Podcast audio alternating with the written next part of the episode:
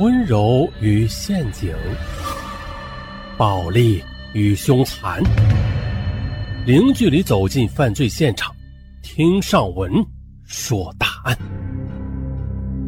本节目由喜马拉雅独家播出。本期大案：消失的弟弟。啊，这是上文呢，昨天看腾讯新闻看到的一个案子啊，拿来说一下。说的是二零一七年八月二十六日，内蒙古自治区科尔沁左翼后旗的一处土堆，一台大型挖掘机正在挖掘着什么。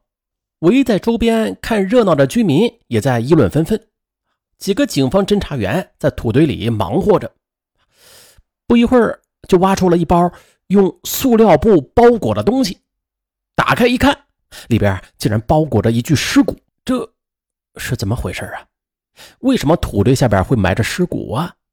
已经变成白骨的尸体，显然是被掩埋多时了。被害人是谁？又是谁埋了尸体？咱们从头说。二零一七年三月，内蒙古自治区科尔沁左翼后旗公安局接到一封匿名信，说这八虎塔苏木的村民白小明失踪多年，很可能已经遇害。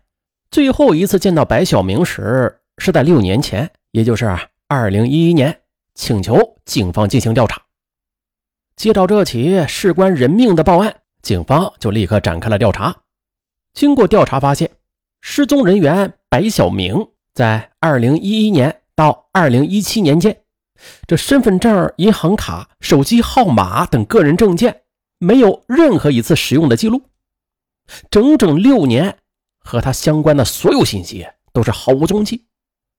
像这种情况，只有两种可能：一，要么是这个人故意隐藏自己；二，那就是这个人已经遇害。基于这样的猜测，侦查员对白小明所在的村子就开始秘密的走访工作，得知了白小明的基本信息：白小明，男，家中有一个姐姐和一个哥哥。父母在他十多岁时就已经去世了，他呢一直是跟着姐姐生活，直到三十多岁时和老婆娜娜相识，自由恋爱，然后结婚，两人育有一个女儿。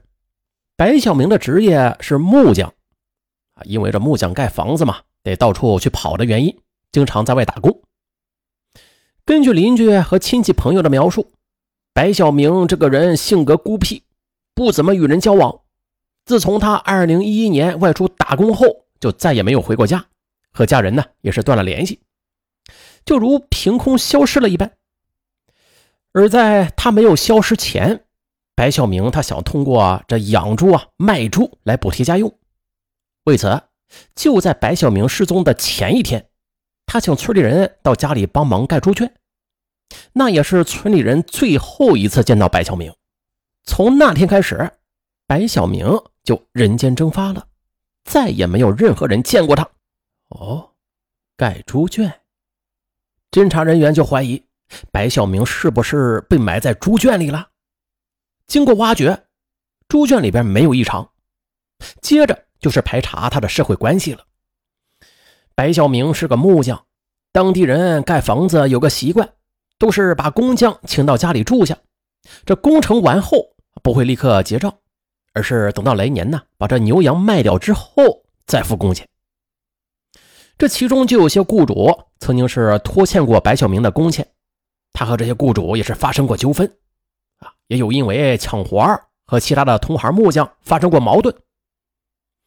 但是经过仔细调查吧，警方发现这些与白小明有过冲突的雇主同行们都没有作案时间，这点也排除了。啊！接连排查了几个可能发生事故的方向，都没有发现有效的线索。难道说白小明没有遇害？不对，警方又联想到，很可能啊，最亲近的人，那就是最可疑的人。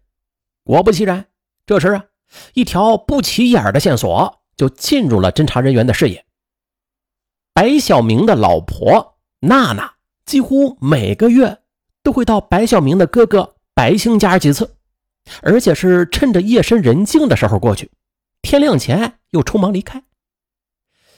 哎呀，这按理说啊，两人是亲戚啊，正常往来本来就没有什么，难道这二人故意掩饰，这是要掩盖着什么事儿吗？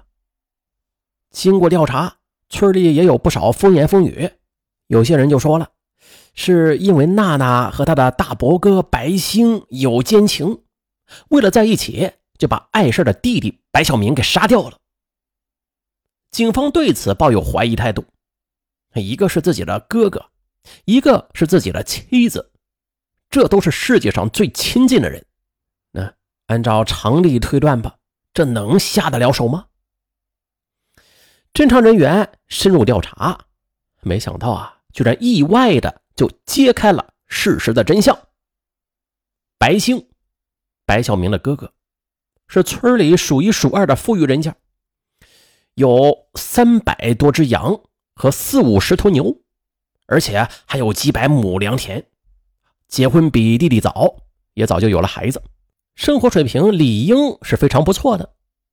可是，在实地走访中，侦查人员却发现，白兴的住所破烂不堪，屋外堆满了空酒瓶，牛羊也不养了，农田也不种了，自己得了严重的肺结核，也不去就医，整日里啊，只与烟酒为伍。这白星和妻子的婚姻也并不幸福，但是为了孩子，都一直勉强的维持着。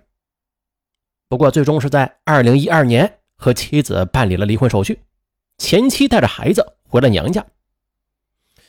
自从弟弟失踪半年之后，白星就整日酗酒，活的那是浑浑噩噩的，对一切也不再上心了。那是不是和村民反映的那种情况啊？侦查人员又是几番周折，找到了白星的前妻。根据白星前妻的回忆，前夫白星和弟妹娜娜确实有私情。